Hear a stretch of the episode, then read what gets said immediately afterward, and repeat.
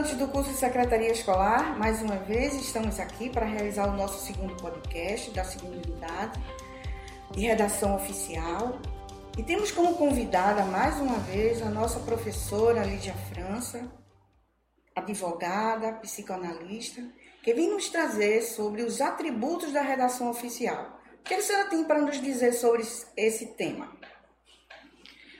É, mais uma vez a gente vai fazer, nós vamos fazer relação ao manual de redação oficial da Presidência da República, onde lá está elencados vários itens que são de extrema importância para que esses textos eles sejam produzidos de uma forma padronizada e formalmente.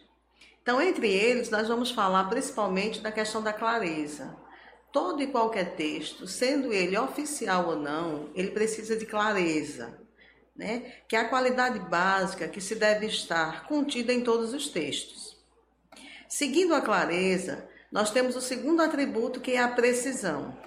Né? A precisão vai nos falar da articulação que é empregada nos textos, que vai nos trazer a objetividade, que, a meu ver, é um dos atributos mais importantes da redação oficial, que permite que, a partir do momento que o leitor, seja ele qual for, ele tiver o contato com o texto, ele vai entender o assunto principal.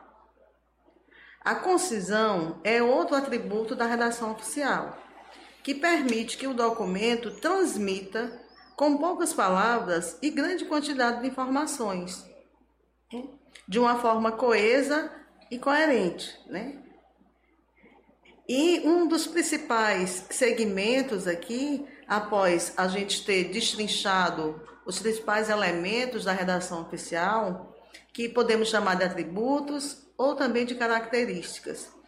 Nós temos um dos princípios da administração pública, que é a impessoalidade que esse princípio, né, que faz parte do atributo da redação oficial, ele é advindo do artigo 37 da Constituição, o qual obriga o poder público a não privilegiar seus interesses particulares. Né?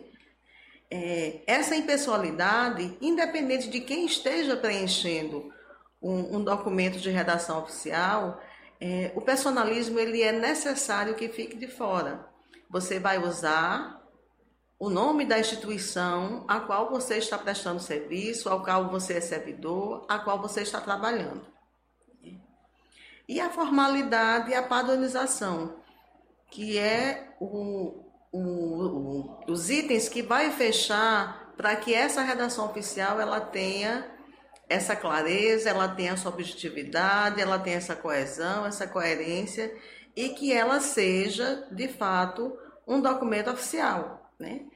que, é, que obedeça à formalidade de tratamento, né? principalmente quando a gente vai se dirigir e vai fazer referência a autoridades, seja na administração pública ou seja nas empresas privadas.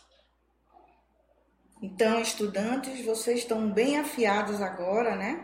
Nessa segunda unidade, para realizar suas atividades, pesquisar, e mais uma vez eu quero agradecer a todos e vamos aguardar mais um podcast na próxima disciplina, na próxima unidade. Um abraço, tchau.